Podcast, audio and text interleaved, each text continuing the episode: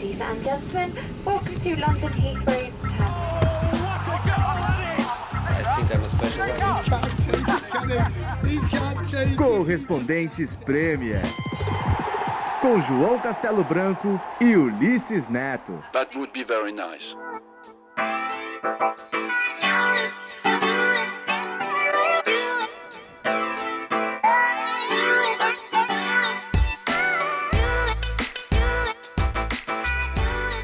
Happy New Year! Feliz Ano Novo, pessoal! Desejo um bom 2018 para todos. Obrigado por acompanhar mais uma vez aqui o Correspondentes Premier. Eu sou o João Castelo Branco, falando direto de Londres. O Ulisses Neto continua de férias, daqui a pouco estará de volta com a gente nos próximos episódios. Desculpa o atraso mais uma vez, estive, sabem como é que é, né? Essa época do ano é fogo, é muito trabalho e também muitas festas. Estive de folga ontem, terça-feira, com as minhas filhas em Brighton. Fui lá pegar um praião. Nossa, que frio! Que roubada! Vento pra caramba, frio, chuva. Mas é bonito, é legal ver o mar, pegar um ar fresco e lá no pier de Brighton é, tem umas brincadeiras para as crianças. Sempre vale a pena dar uma, uma saída da sua cidade, né? Mas olha só, estou aqui em Londres, então, gravando esse episódio número 36 teremos um ouvinte que foi ao Crystal Palace no dia 31 de dezembro, o Selhurst Park pela primeira vez, e ele foi nosso correspondente por um jogo, uma iniciativa legal por esse é, ouvinte do nosso podcast. Eu também estava lá, conversei com o Fernandinho, gravei uns áudios também para contribuir a, a, essa participação do nosso ouvinte. A Nathalie estava no Etihad para o próximo jogo do Manchester City, após esse lá no Crystal Palace, que foi em Manchester contra o Watford e temos as entrevistas que ela fez por lá. Vamos também anunciar o vencedor do primeiro turno de nossa liga no Fantasy Premier League. Quem ganhou os prêmios saberemos daqui a pouquinho. É, e falarei um pouco também do que esperar desse 2018, um ano que promete muito no futebol, né? muita coisa legal acontecendo, mas eu também vou dizer porque que fora de campo é, as coisas me preocupam um pouco da maneira que o futebol tem se encaminhado. Mas vamos começar lá pelo é, Selhurst Park.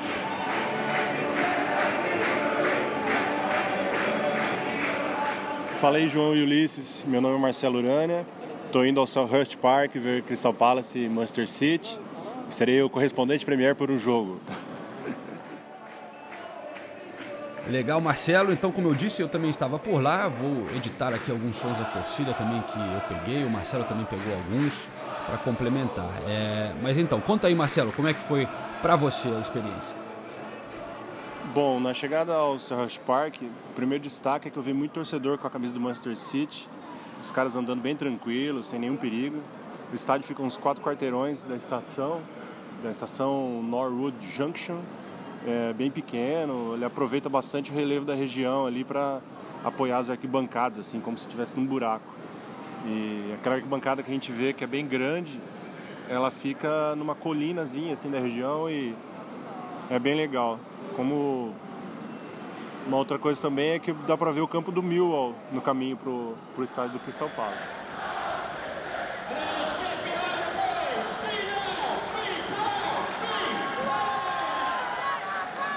Parte interna do estádio, fiquei na Arthur Waite Stand, fica atrás das cabines de TV ali, bem pertinho da torcida visitante. Meio ruim de assistir porque as cabines meio que tampam a visão da torcida nas partes mais altas da arquibancada, né? Mas tudo bem, consegui ver o campo todo, né? Mas mesmo assim achei que poderia ser melhor. Uh, uma outra coisa é que a torcida do Palace tem bateria, né? Eles ficam tocando o tempo todo, a gente ouve um batuque durante toda a partida. É, a torcida do City também estava bem animada, né? Como vocês sempre falam aí, os visitantes são sempre bem animados.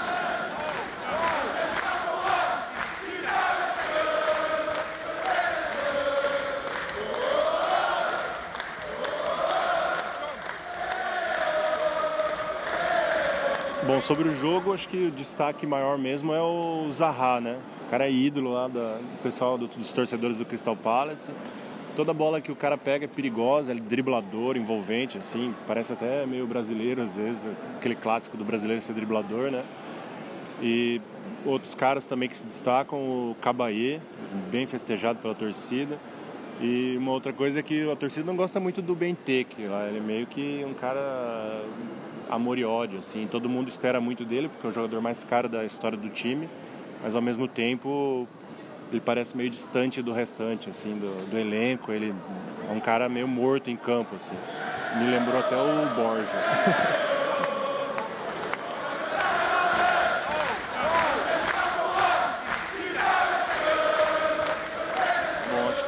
destaque negativo fica a contusão do menino Jesus. Eu não sei exatamente o que aconteceu, porque eu estou gravando logo depois do jogo. E, mas foi um pouco tenso, assim, porque foi bem ali perto de onde eu estava sentado. Parece que ele abriu demais a perna, né? Não sei se torceu o joelho, alguma coisa assim. Uma outra coisa também que chamou atenção pelo lado ruim é que aquela musiquinha do Kevin De Bruyne que a gente ouve na TV é insuportável. A torcida do City não para de cantar essa música o tempo todo.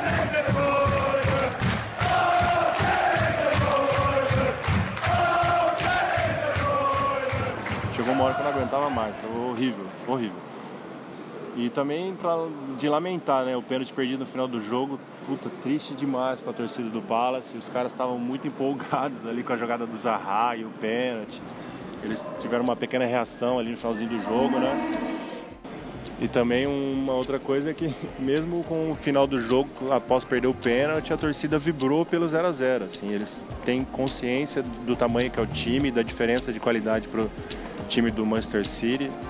Foi bem legal ver essa consciência da torcida, assim. Eles ficaram muito felizes no jogo, mesmo com, a, com o pênalti perdido minutos atrás. Assim. Bem legal essa parte.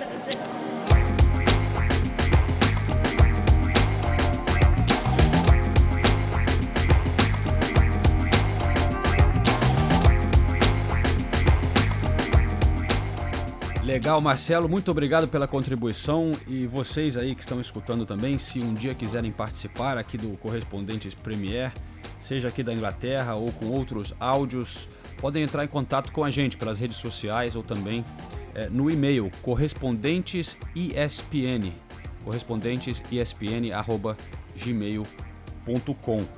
E realmente isso que o Marcelo falou é verdade. Pro Crystal Palace foi como uma vitória, né? Apesar de quase ter vencido o jogo com um pênalti no finalzinho que o Ederson salvou, é, a torcida comemorou pra caramba, né? E, e, vivendo esse momento de segurar o Manchester City. Acabou com a sequência recorde de jogos de vitórias do Manchester City, que parou em 18.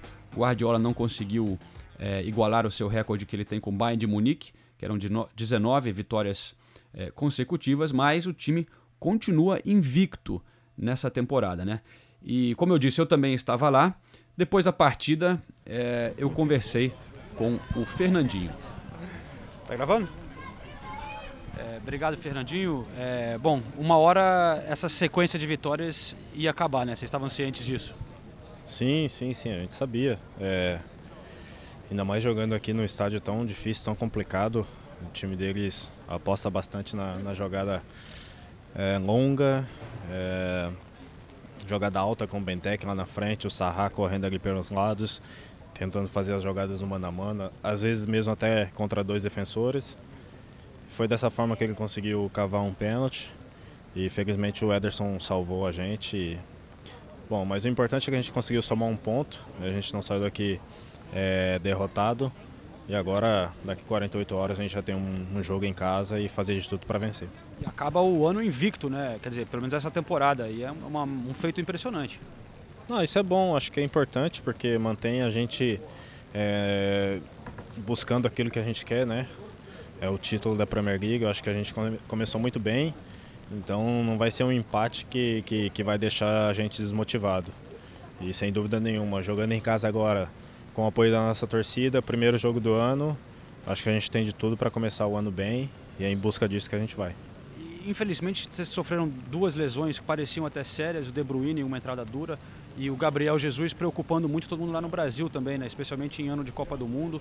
Ele saiu chorando, Fernandinho. Eu acho que pelo jeito temia o pior ali, né? Ah, sem dúvida nenhuma. Nós, todos nós, né?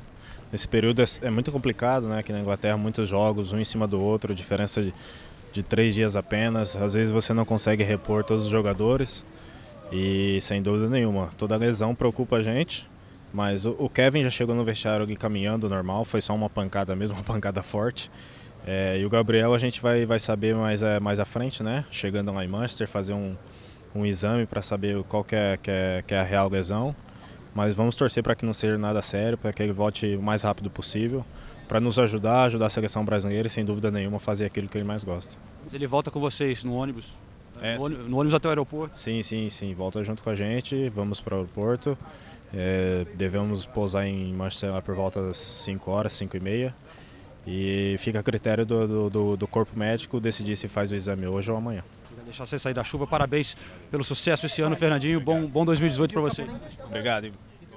Esse negócio do Gabriel Jesus realmente foi muito preocupante lá na hora, né? É, durante a transmissão eu falei que é, eu fui tentar descobrir o que aconteceu no intervalo e eu ouvi alguns funcionários do Manchester City falando é, em alguma coisa de é, ligamento cruzado do joelho. Eu não sei se estavam falando que estavam torcendo para não ser isso, ou enfim, uma coisa que preocupou todo mundo pela maneira que foi a contusão, porque se fosse isso, ele poderia ficar fora da, da, da Copa do Mundo, né? Uma contusão que demora mais ou menos seis meses de recuperação.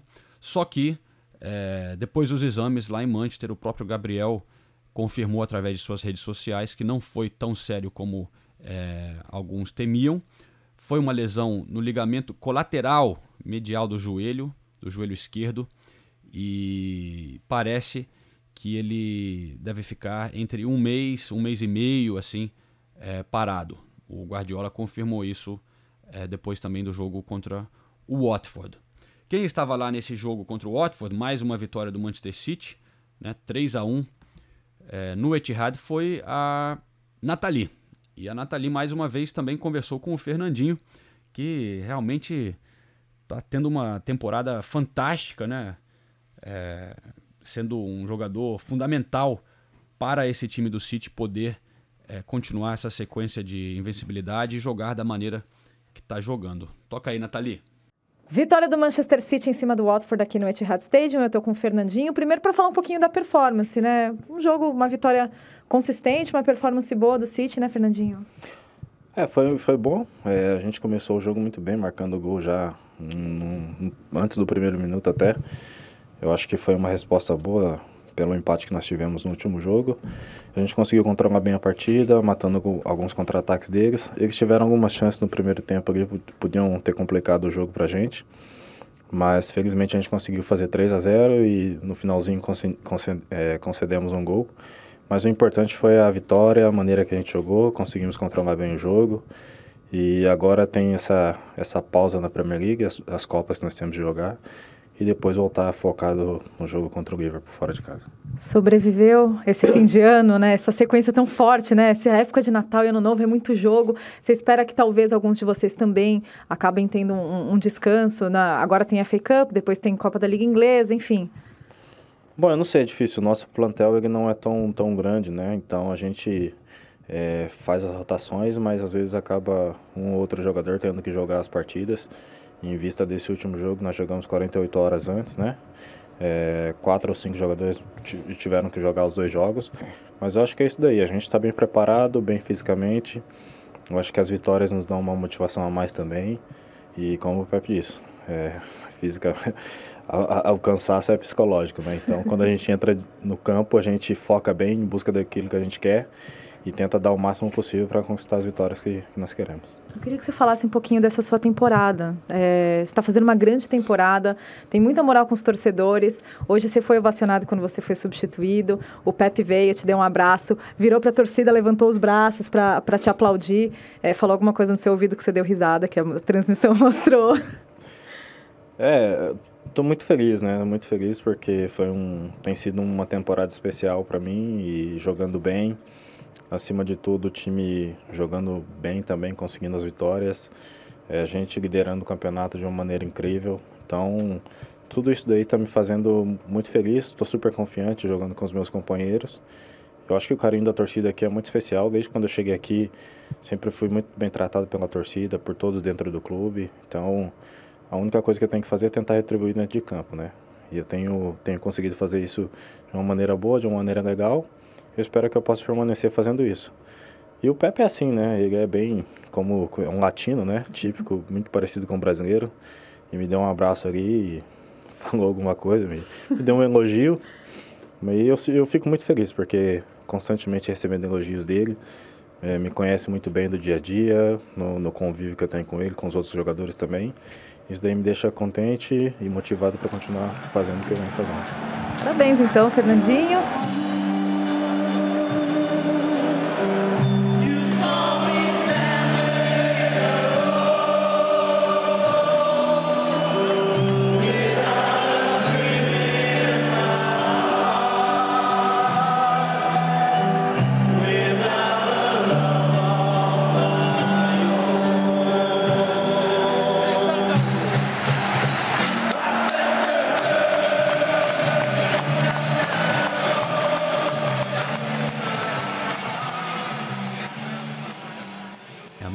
Guardiola só elogios para o Fernandinho, né? A gente falou disso em outros podcasts. E é legal que ele tenha um pouco de reconhecimento, né? Porque às vezes jogadores nessa posição não tem tanto como, por exemplo, os atacantes. No caso do Gabriel Jesus, sei lá, mas Fernandinho começando a ter o, o reconhecimento que ele merece. Realmente um dos grandes jogadores dessa campanha do Manchester City. Já o Watford do Richarlison e do Gomes, que começou tão bem, né? É, dos últimos sete jogos, perdeu seis. É, ganhou no dia 26 do Leicester, só que o resto tudo, ó, tá feia a coisa. E o técnico Marco Silva, o português que depois de um ótimo começo foi até sondado para é, ir pro Everton e tal, tava super em alta, agora tá tendo que se explicar um pouco. E depois da partida é, a Nathalie conseguiu conversar com, com o português. o Manchester City venceu o Watford aqui no Etihad Stadium e eu estou com o técnico do Watford, Marco Silva. Primeiro, queria que você falasse é, um pouquinho sobre a performance do Watford. Claro que o gol, é, logo nos primeiros segundos da partida, foi importante, mas o que, que você acha que foi mais determinante nesse resultado? Primeiro que tudo, a forma como não entramos no jogo. É, o jogo começou, mas nós não entramos no jogo a forma como nós fomos muito passivos na, nos primeiros 25, 30 minutos, independentemente de. E nós sabíamos antes que, que, que o sítio nos ia obrigar a jogar muito baixo, uh, que o sítio nos ia obrigar a jogar nos últimos 30 metros, porque eles obrigam toda a gente a jogar uh, este ano assim. Uh, mas nós temos que ser mais agressivos no momento de, da nossa organização defensiva, ser agressivos na disputa, na disputa da bola e nós nos primeiros 30, 35 minutos não fomos. A forma como sofremos o primeiro gol, a forma passiva como sofremos o segundo também um pouco diferente na segunda parte, mesmo jogando baixo na mesma, porque eles nos obrigaram a isso, nós conseguimos controlar melhor o adversário, eles fazem um gol, claramente está, está offside o, o terceiro gol. Acima de tudo, depois nós melhorámos com a entrada do, do Tom e do, do Pereira no meio campo, nós melhorámos, começámos a ter um pouco mais de mobilidade. Quando fizemos o gol, a equipa cresceu um bocadinho mais, acreditou mais. Temos o lance do penalti que ele pode, que pode dar o 3 a 2. Acima de tudo, o City, o City mereceu claramente ganhar e nós temos que jogar diferente, principalmente na primeira meia hora, porque a este nível, quando não, não entras forte no jogo, pagas caro e sofrer um gol nos 40, primeiros 40, 40 segundos do jogo é muito mal para a nossa equipe.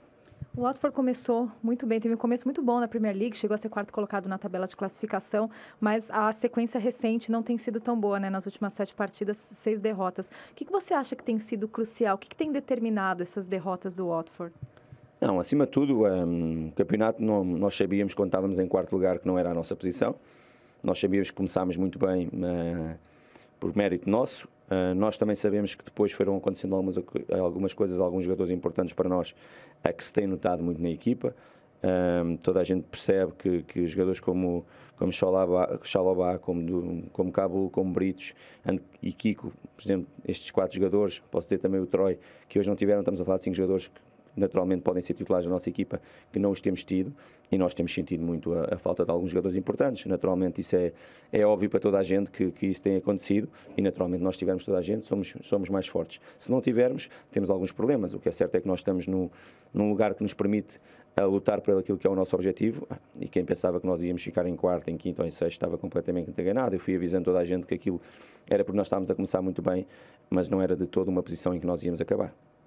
Muito obrigada para você, Marcos. E uma última informação: o Pepe Guardiola acabou de falar na entrevista coletiva, período de recuperação do Gabriel Jesus de quatro a seis semanas. Foi o que o Guardiola informou agora há pouco na entrevista coletiva aqui no Etihad Stadium, tá certo?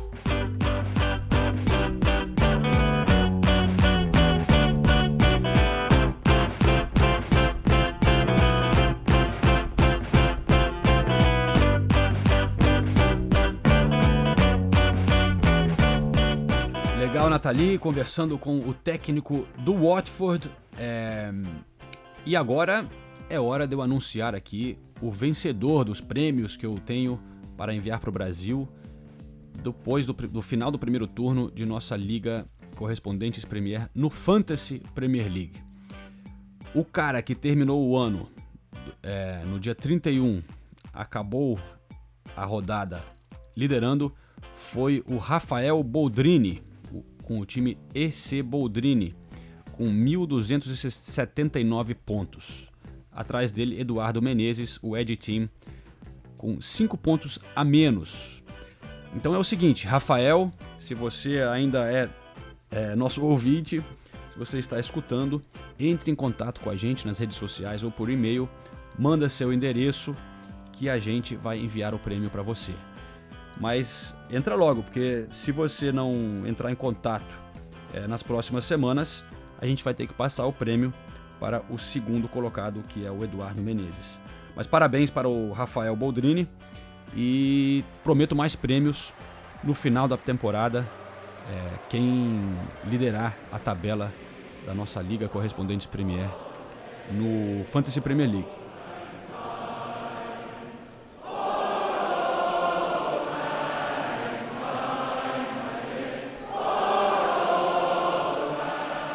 Essa música que vocês estão ouvindo aí é um sobe-som da Old Lang Syne. É, não sei se cantam isso no Brasil também, acho que não, né? Que eu tô aqui tanto tempo que já é super normal. Essa é a música que, que as pessoas cantam aqui na Inglaterra e na Escócia no Réveillon. É, as pessoas cruzam o braço assim, segurando a mão da outra pessoa do lado, de cada lado. E é uma música muito típica aqui que vem de um poema é, do Robert Burns, que é um poeta famoso escocês e eles transformaram em uma música. E enfim, a música fala assim de lembrar os momentos antigos, os amigos. A, a letra é difícil de entender, que é meio inglês antigo, meio escocês assim, eu nem sei a letra direito, mas é isso aí, é sobre, né, lembrar os bons tempos, lembrar os amigos e então confira aí um pouquinho da Old Lang Syne.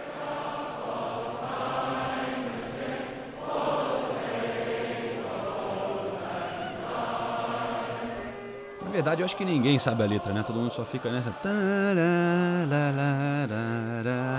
Né? Pela manguaça e tal, tomando champanhe. É isso aí. Eu, eu, eu me diverti, espero que vocês também, nesse fim de ano. Mas é, eu queria aproveitar e falar um pouquinho, né? Fim de ano, começando o ano novo, em termos do futebol, né? 2018, um ano que porra, promete muita coisa legal, né? Temos, como sempre, Champions League, o Manchester City tendo esse momento histórico, tem Copa do Mundo, né? É... Porra, ano de Copa do Mundo sempre legal. Gabriel agora deu um susto pra gente, faz lembrar como que vai ser nessa reta final é, para a Copa do Mundo, com jogadores podendo se contundir. É, realmente começa a ficar muito pensamento em relação à Copa. Será que o Brasil leva mais uma? É, acho que tem boa chance, né? Mas é, o que eu queria chamar a atenção é fora de campo, assim, uma coisa para a gente ficar de olho, eu acho, em 2018, é a, o lado político também em relação ao futebol, né? Teremos uma Copa do Mundo, vai ser muito legal, eu vou aproveitar, mas vale lembrar que a Copa de 2018, como a outra, 2022, tudo indica que foram Copas do Mundo compradas, né? É, isso já ficou muito claro. A FIFA, um vexame. É, e Copas do Mundo em lugares que estão violando é, os direitos de, dos trabalhadores que trabalham nos estádios, lugares que têm também problemas com direitos humanos. Eu acho que a FIFA teria que botar muito mais pressão nos lugares que estão sediando a Copa para cuidar né, das pessoas, dos trabalhadores e, e, os países não podem abusar assim. Isso é uma das, uma das muitas questões ligadas a, esse, a esses países. Né? Eu sei que a FIFA diz que tem que ficar fora da política e tal, mas é político sim. É, a gente tem que estar ciente que tudo ligado ao futebol hoje em dia também é político com esse dinheiro todo, né?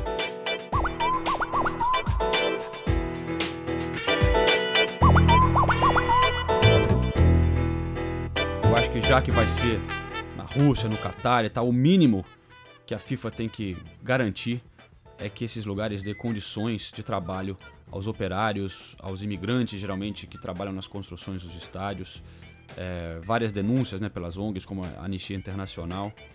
E se tem tanta grana para comprar a Copa do Mundo, para construir tantos estádios, é um absurdo que eles tratam é, né, os trabalhadores como escravos. Isso é uma das coisas que eu queria desabafar aqui, que eu acho que é importante todo mundo ficar ciente para botar pressão. É, no Brasil continua uma bagunça, né, uma vergonha.